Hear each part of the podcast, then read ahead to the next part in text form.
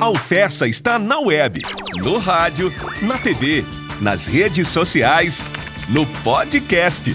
Curta, comente, compartilhe essa estação de ensino, pesquisa e extensão. A Alfessa está no ar.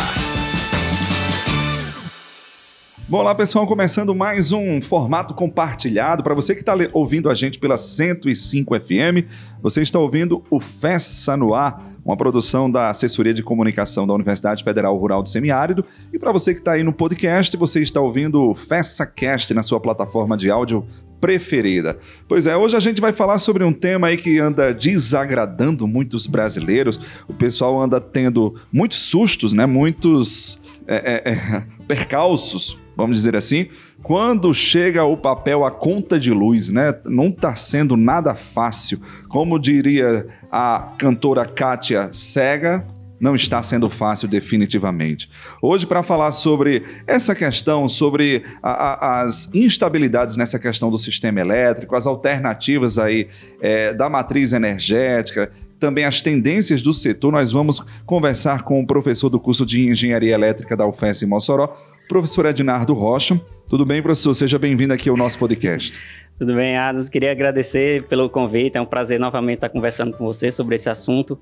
É, hoje a gente tem um bate-papo bem interessante acerca desse tema tão atual, né, que tanto preocupa a sociedade brasileira como um todo, tendo em vista que todos nós temos que compartilhar essa conta, infelizmente. Então a gente vai conversar um pouco sobre a questão da matriz energética, a questão das bandeiras tarifárias, né, e, e outros assuntos que você vai faltando aí no decorrer da conversa. Com certeza, professor. Olha, o primeiro ponto que a gente aborda é essa questão da matriz energética. Você que está ouvindo a gente deve saber muito bem que a gente está pagando mais caro porque o nível dos reservatórios brasileiro, brasileiros está aí caindo, né? está despencando. E a nossa dependência com a matriz energética, é, é, com as hidrelétricas, professor, ainda é muito grande ao ponto de causar esse impacto todo, principalmente nas nossas contas? É sim, na verdade, o, o, a nossa matriz ela sempre foi predominantemente hidrelétrica, né? Então, é, historicamente, nós tínhamos aí cerca de 80% da nossa matriz é, focada apenas nas hidrelétricas. E no decorrer dos últimos anos, né, na verdade, nas, nas duas últimas décadas, nós passamos por uma transição energética, que nós ainda estamos passando, na verdade, que foi um advento do PROINFA, que foi um programa de infraestrutura em fontes alternativas, na qual foram implantados nos últimos anos diversos parques eólicos no, no litoral do nosso país, né, é, principalmente. Então, com isso, houve uma redução do percentual, né, tanto que hoje nós temos aí, a decorrer tanto da implantação de novas usinas fotovoltaicas, eólicas e termoelétricas também, nós temos uma redução de cerca de, de 20%, né? de fato que nós temos hoje cerca de 52% da matriz energética como sendo hidrelétrica. Né? Então, tivemos essa redução um pouco ainda, mas ela vem ocorrendo aos poucos, nessa né? transição para as fontes mais limpas, como se diz, né? As alternativas. Professor, hoje a gente está gravando o, esse, esse programa, né? Esse episódio em meados de outubro, né? Hoje a matriz energética por meio da hidrelétrica ainda corresponde por mais de 50% da nossa matriz, né? Ou, ou seja, a geração de 50% do, dos brasileiros, né? De mais de 50% dos brasileiros vem das hidrelétricas, né? E as energias eólicas que a gente vê tão comum aqui no nosso litoral, quando a gente vai ali, sei lá, para Areia Branca, ali para a região do Mato Grande no estado, do Ceará também, Aracati, já vê as torres eólicas lá. Essas torres já estão aí incrementando o sistema elétrico do Brasil? Já estão, e inclusive, como eu sempre falo, elas que estão salvando o sistema elétrico brasileiro atualmente. É, eu vou dar alguns dados aqui para o pessoal ter uma ideia. É, o, o, Nordeste é a única região do Brasil hoje que tem uma geração maior que o consumo. Então, é uma região que exporta energia para as demais regiões do Brasil, né? o Sudeste, para o Centro-Oeste. E, ultimamente, eu venho acompanhando essa exportação, que é um dado fornecido em tempo real pelo Operador Nacional do Sistema. E, curiosamente, a quantidade de energia que é exportada para, os outros, para as outras regiões é justamente é, a quantidade de energia que está sendo gerada pelas eólicas. Né? Ela não é diretamente a energia eólica porque o sistema é todo integrado, então está todo mundo junto ali gerando e tal. Mas coincidentemente a quantidade de energia que é despachada para as outras regiões é muito próxima da energia que é gerada pelos parques eólicos. Aí o pessoal deve pensar assim, poxa, se o Nordeste de hoje já é autossuficiente na produção, na geração de energia elétrica, por que, que a gente paga tão caro? A resposta é porque o nosso sistema é interligado, né? A gente Exatamente. não responde pela região Nordeste, nós respondemos por Brasil, né? Então, aí é, é a conta nacional, meu amigo.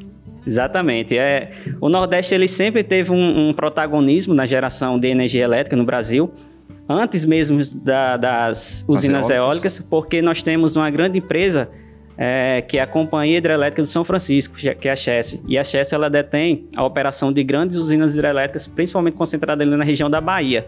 Então, grande parte da energia consumida pelo Brasil já era proveniente dessas hidrelétricas. E o Nordeste ele passou por uma uma revolução muito grande né, nesses últimos 15 anos em termos de geração, justamente pelo fato de não ter surgido novas hidrelétricas de grande porte, mas em compensação houve o surgimento de grandes complexos eólicos, principalmente no Rio Grande do Norte, Ceará e Bahia.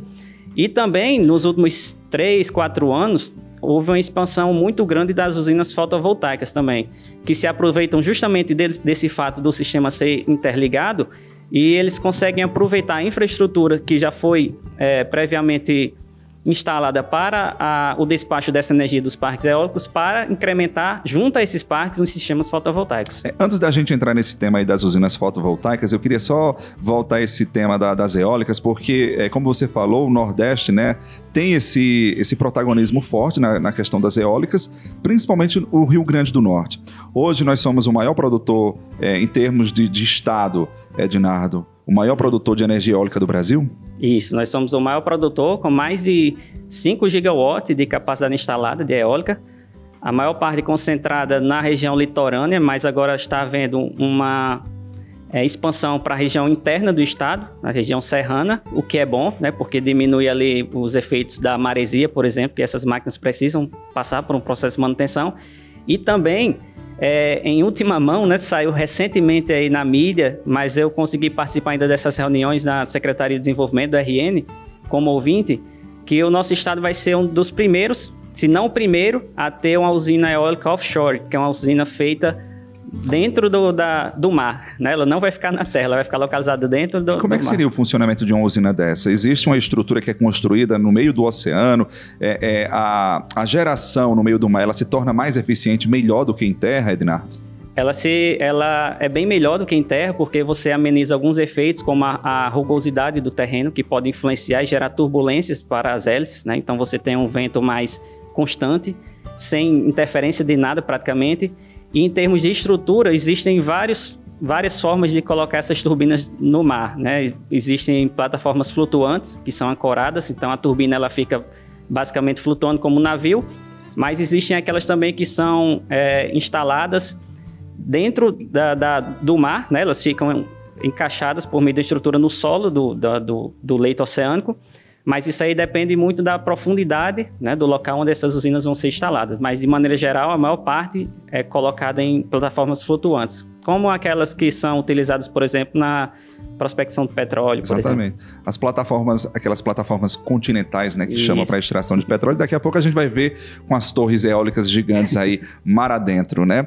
E enfim, como o Ednardo falou, a gente tem uma grande possibilidade de ser pioneiros nessa questão também da, da usina, das usinas Offshore. É, offshores, né? Que Isso. é justamente no mar.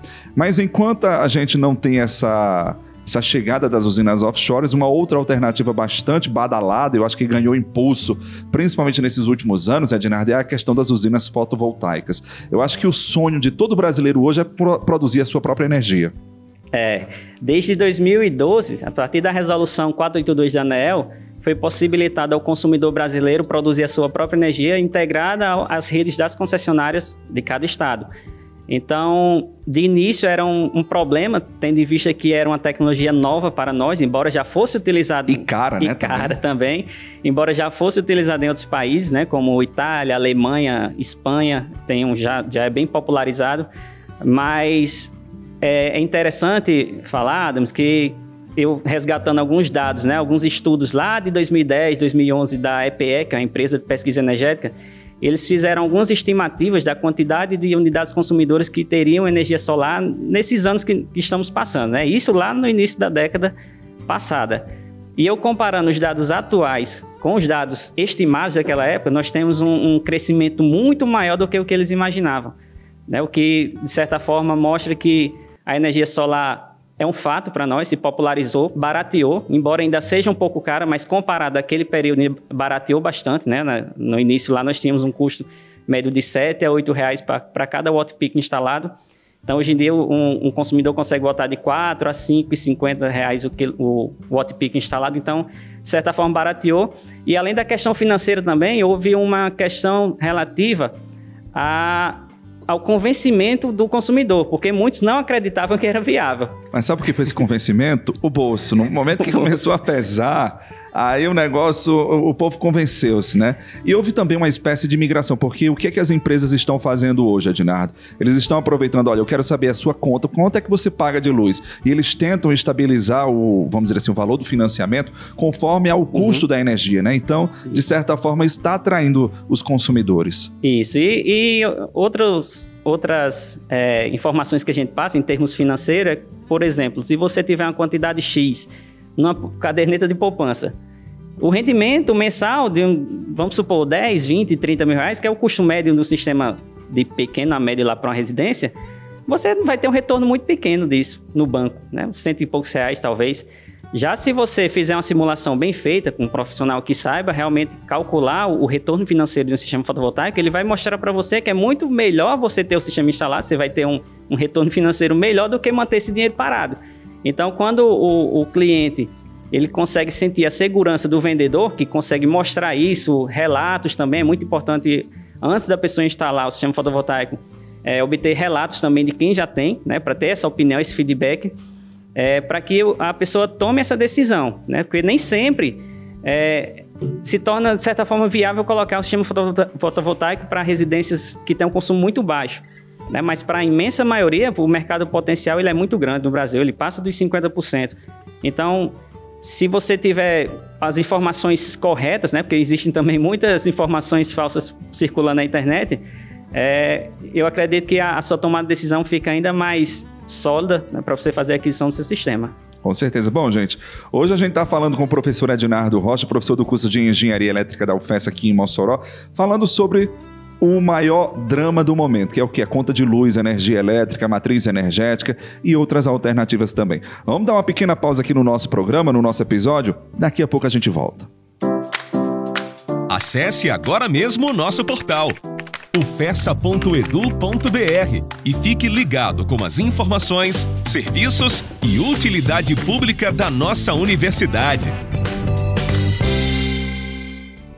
Você sabia que a UFERSA tem um aplicativo para facilitar a vida do aluno? Baixe agora mesmo o UFERSA App. É serviço, é utilidade pública, é assistência. UFERSA. A Universidade do Semiárido também no aplicativo. Siga a UFERSA nas redes sociais. É arroba UFERSA no Instagram, no Facebook e no Twitter. É a UFERSA cada vez mais perto de você. Bom, de volta aqui com o nosso formato compartilhado. Para você que está ouvindo a gente pelo podcast, o nosso muito obrigado. Você está ouvindo o FessaCast. Para você que está ligado na 105 FM, você está ouvindo o Fessa no Ar, uma produção da assessoria de comunicação da UFESA. E o assunto hoje é conta de luz, mais precisamente a energia elétrica nossa de cada dia, tão necessária, mas tão cara ultimamente. A gente está falando hoje com o professor Ednardo Rocha, professor do curso de Engenharia Elétrica, e a gente mostrou no bloco anterior que a gente está no meio de um boom, né? Numa crescente aí nessa questão da energia é, fotovoltaica, que é a energia solar, né? Em outras palavras. E o pessoal está desejando, assim, de uma forma muito grande, ter umas placas solares para gerar sua própria energia e assim se livrar desses aumentos constantes das bandeiras tarifárias, das bandeiras aí, é, enfim, energéticas que estão é, literalmente acabando com o bolso do brasileiro. Ednardo, é, quando a gente fala nessas bandeiras, né, a gente sabe que tem é, é que é para sanar os custos da produção, né? É, a gente tem conhecimento de que quando você aciona, quando os níveis dos reservatórios baixam, é preciso acionar as térmicas. E as térmicas, por si só, elas têm um custo mais caro. Por quê? Bom, diferente da, da energia hidrelétrica, da energia solar e da energia eólica, que possuem combustíveis que não são pagos, né? O sol a gente não precisa pagar pelo sol. O vento também está disponível 24 horas. E a água que está lá sai, caiu da tá, chuva é, também não foi, não, não baixa, veio de graça, né? A gente é da, da hidrelétrica a gente só tem que rezar para que caia água nos reservatórios, né? Mas diferente dessas três fontes, é, as térmicas elas são dependentes de um combustível. Então a gente precisa comprar um combustível, transportar esse combustível e depois fazer a conversão da energia térmica para energia elétrica. E esse processo faz com que é, a energia final para o consumidor encareça. É a mesma coisa de um carro. Se você tiver um carro elétrico movido a energia solar, você não vai ter custo com combustível. Né? Se existir, já devem existir alguns protótipos, mas o, o, nosso carro, no dia a dia, a nossa moto, a gente tem que colocar o combustível para fazer a locomoção. Por sinal, é o segundo sonho hoje do brasileiro, ter um carro elétrico. Porque ninguém aguenta mais os, os aumentos e mais aumentos dos combustíveis, meu amigo. Não dá mais, não. Então, assim, no dia que tiver um elétrico também vale a pena o financiamento ah. a perder de vista para você se livrar do combustível. E outra, só pegando um gancho aí nesse comentário, Adams, a, a questão de carros elétricos é a nossa próxima revolução da matriz elétrica, por sinal. Porque a pessoa pode até falar, não, mas carro não tem nada a ver com eletricidade.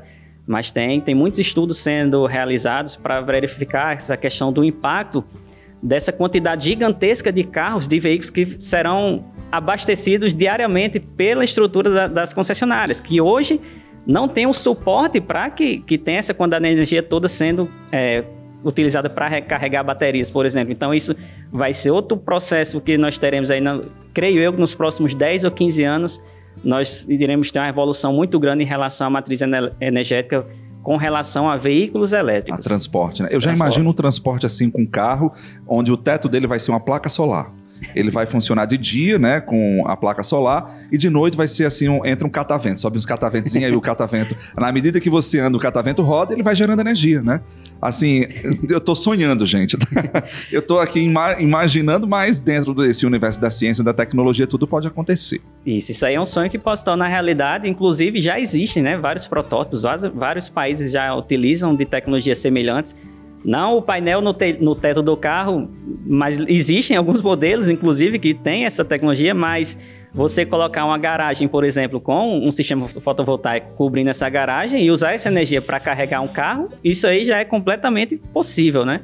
Então, é, nós teremos muitas oportunidades de se trabalhar com, com esse tipo de tecnologia. É, Diego está mostrando aqui um protótipo bem futurista mesmo, né? É como se fosse assim um carro que, que sai assim uma espécie de uma rosa, né? com vários painéis solares, né? Enfim, quem sabe, Diego, nosso carro futuramente vai ser assim, né?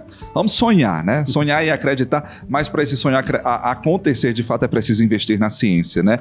Porque só ela para trazer também essas alternativas. Ednardo, vamos sair agora dos transportes, vamos voltar para a conta de luz, para a energia elétrica, né? As pessoas já estão aí é, é, com a corda no pescoço por conta da luz, né? Por conta dessas tarifas altíssimas. Como é que a gente pode ajudar a população a economizar ainda mais? Né? A gente sabe que a população já está economizando ao máximo, mas o que, é que ainda pode se fazer para tentar diminuir o consumo? É uma pergunta muito difícil essa, Adams, porque inclusive eu tive até conversando com Dani na TCM um dia desse, ela fez exatamente a mesma pergunta. E é uma situação muito complicada porque cada família tem a, o seu, a sua rotina diária. Né? Às vezes a gente passa o dia fora trabalhando, chega à noite em casa e às vezes a gente quer assistir uma televisão, alguma coisa do quer tipo. Ligar um ar-condicionado, quer ligar um ar-condicionado. Né? E às vezes é, o pessoal faz a, uma, algumas coisas em casa que acabam, de certa forma, gastando mais energia. Por exemplo, é, desligar gelágua. Né? O pessoal tem a ilusão que desligar o gelágua durante a noite vai economizar energia. E não vai. Porque quando amanhecer o camarada botar o gelágua na tomada, ele vai passar horas e horas com o compressor ligado para resfriar aquela água que ficou esquentando a noite toda. Então, sai uma coisa Se brincar, outra. vai gastar mais energia. Exatamente. Né?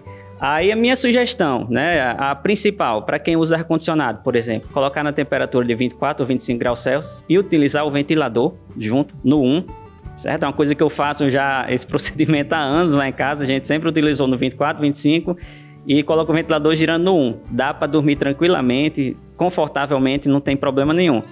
Mas eu não tenho um ventilador, nada. O que é que eu posso fazer? Abre a janela, né? liga o ventilador, deixa o vento refrescar. É, evitar, por exemplo, utilizar é, fritadeiras elétricas que consomem muita Esses energia. materiais elétricos, né? É. E olha que eu acho que a gente ainda tem uma vantagem muito grande em relação a outras cidades, Ednardo, porque a gente não tem um- o costume do chuveiro elétrico, né? Aqui Exatamente. É por ironia do destino, a nossa cidade é uma cidade quente que tem água quente, né? Então, a gente se tiver é para esfriar a água, né? É, alguns condomínios aqui de Mossoró, inclusive, têm equipamentos que gastam energia, inclusive, para resfriar. São algumas serpentinas de cobre com ventiladores que ficam ligados próximo à caixa d'água. Eles utilizam a energia elétrica para resfriar a água. Processo inverso, né?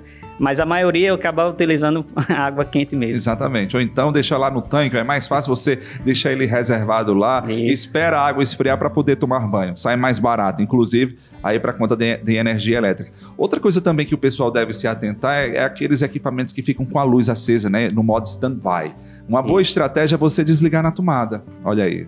Dá uma economia também bem, Exatamente. bem considerável. Eu vejo muito eh, na casa dos meus pais, eh, parentes, am- amigos, o, aquele DVD ligado com a luzinha. Só o LEDzinho aceso Tem lá. DVD. Aí eu fico pensando, cara, você usa esse DVD com, com Netflix, com tudo hoje YouTube, tira esse equipamento da tomada, né? Que ele fica o LEDzinho lá, Blu-ray. Que não tem necessidade disso ficar ligado direto, né? E outros equipamentos, como por exemplo, videogames, a pessoa pensa que ele está desligado, mas ele está ligado. Lá na minha casa, né? Como eu sou dessa área e gosto muito de, de controlar essa parte de gestão de energia, eu utilizo muitas tomadas que fazem a medição de energia. Né? E hoje em dia, com a internet das coisas, hoje é tudo conectado. Se a pessoa quiser, com investimento baixo, dá para fazer is- isso na casa da pessoa. Então, eu tenho um equipamento que fica ligado no videogame medindo energia, tem outro que fica ligado no gelago medindo energia, e quando eu vejo alguma normalidade, eu tento dar uma resolvida ali para ver se eu consigo economizar. Então, no final do mês, eu traço vários gráficos no meu celular, através de cada um desses dispositivos, e ó, eu tô vacilando aqui, tô deixando o notebook muito tempo ligado, porque a gente tá trabalhando em casa, né? Então, quando eu ligo o- os meus materiais para dar aula. Então, é interface de áudio, é no- são notebooks, dois monitores, ventilador, às vezes ar-condicionado, que eu não, às vezes esquenta tanto o equipamento que eu exatamente, é. tento dar uma amenizada. E a gente tá numa situação num calor tão grande, meu amigo, que ar-condicionado deixou de ser algo de luxo, né? E passou Exatamente. algo como necessidade básica, né? Qualidade de vida, você entrar num ambiente climatizado, né? Aí você faz aquela escolha cruel, né? Ou o conforto ou a conta de luz no É. final, né? Eu tive muitos problemas quando eu voltei do. Eu terminei o doutorado, eu voltei no ensino remoto, né? Para o semestre passado. E eu tive muito problema na voz. Porque eu estava em casa, eu disse: não, eu vou deixar a janela aberta, eu vou utilizar aqui meus equipamentos para dar aula, mas eu não vou ligar ar-condicionado. E com o tempo eu fui percebendo que aquele calor, aquela quintura, como a gente mormaço, chama aqui, começou a afetar a minha voz. Aí eu disse: não, eu tenho que dar uma, uma ligada aqui, porque senão eu não vou conseguir Aí mais nem dar assim, aula. a conta de luz que luta. É. Aí, justamente, pouco tempo depois, bandeira preta, né? Que é a bandeira de, de escassez hídrica. Aí a gente tem que E frear. frear para dar uma É segurada na conta. Gente, a gente está conversando hoje com o professor Ednardo Rocha, professor de Engenharia Elétrica da UFES aqui em Mossoró, falando sobre conta de luz, energia elétrica, matriz energética. Vamos dar uma pausa, daqui a pouco a gente volta. Acesse o canal da TV UFESA no YouTube e fique por dentro das nossas produções de áudio e vídeo.